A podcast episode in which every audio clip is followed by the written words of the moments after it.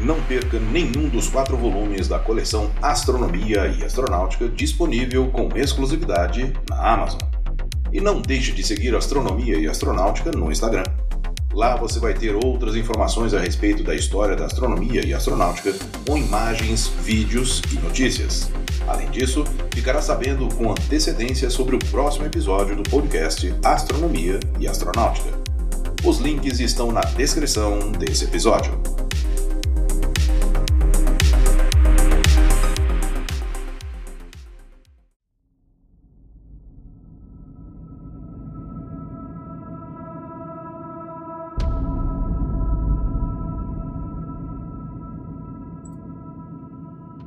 Iniciou-se em 1 de outubro de 1969, poucos meses depois do pouso do primeiro homem na Lua, e hoje já está presente na Estação Espacial Internacional.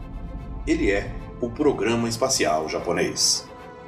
Olá, eu sou Florisberto, apresentador do podcast Astronomia e Astronáutica, e vou levar você nessa viagem.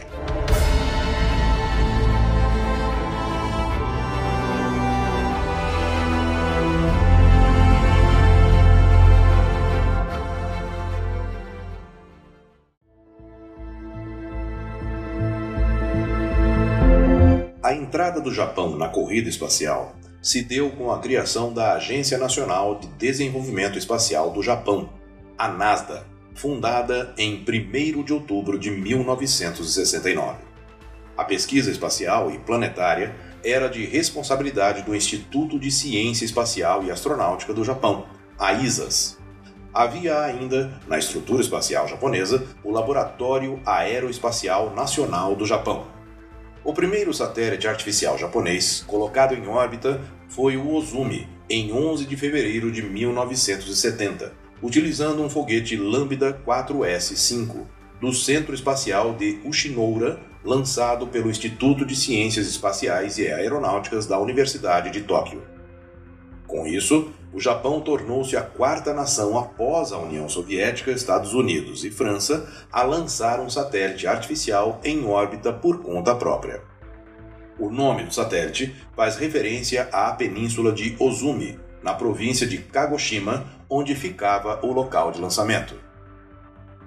No início, o Instituto de Ciência Espacial e Astronáutica, o ISAS, utilizava pequenos veículos de lançamento impulsionados com combustível sólido, enquanto a Agência Nacional de Desenvolvimento Espacial, a NASDA, desenvolvia lançadores maiores movidos a combustível líquido. No início, a NASDA utilizava modelos norte-americanos licenciados. O primeiro modelo de veículo lançador impulsionado por combustível líquido desenvolvido no Japão foi o H-2, introduzido em 1994. No entanto, no final da década de 90, com duas falhas no lançamento do H-2, a tecnologia de foguetes japoneses começou a enfrentar críticas. Em 1 de outubro de 2003, as três organizações espaciais existentes foram fundidas para formar a Japan Aerospace Exploration Agency, ou JAXA, conhecida como Agência Espacial do Japão.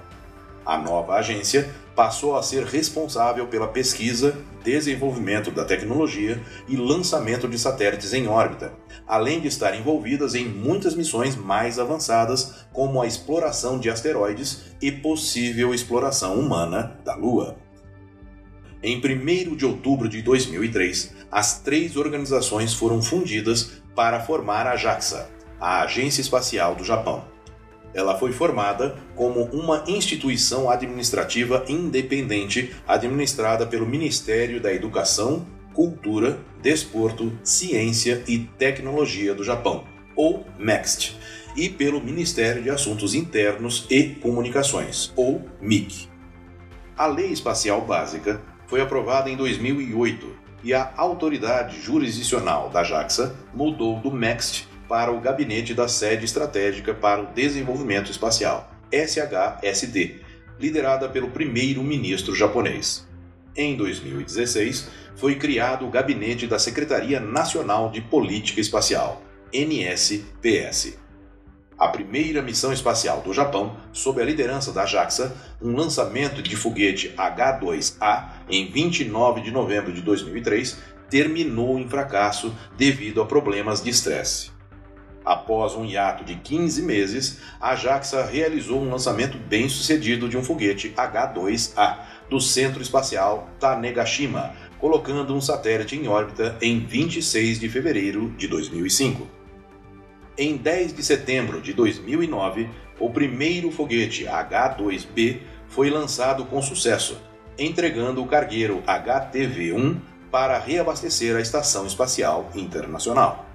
Para poder lançar uma missão menor, a JAXA desenvolveu um novo foguete de combustível sólido, o Epsilon, como substituto do M5 aposentado. O voo inaugural aconteceu com sucesso em 2013. Até agora, o foguete voou quatro vezes sem falhas no lançamento.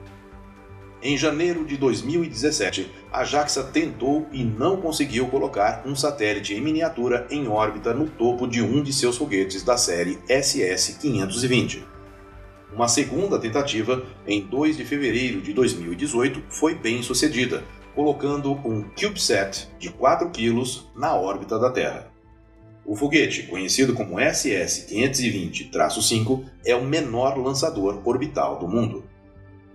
Em janeiro de 2021, a JAXA enviou um foguete H-3 para o Centro Espacial de Tanegashima para iniciar os testes de lançamento em um esforço para eliminar e substituir a série H-2A. Atualmente, a JAXA tem diversas missões em andamento, sendo que as mais importantes são Selene, sonda que está em órbita da Lua, fazendo um completo mapeamento geográfico e mineral, utilizando dois mini satélites para fazer imagens em 3D e uma câmera de HDTV para filmagens em alta definição. Laboratório Kibo, parte do complexo da Estação Espacial Internacional. Icarus, veleiro solar que examinará Vênus. Eu sou Floresberto produzi e apresentei esse podcast Astronomia e Astronáutica. Até a próxima viagem.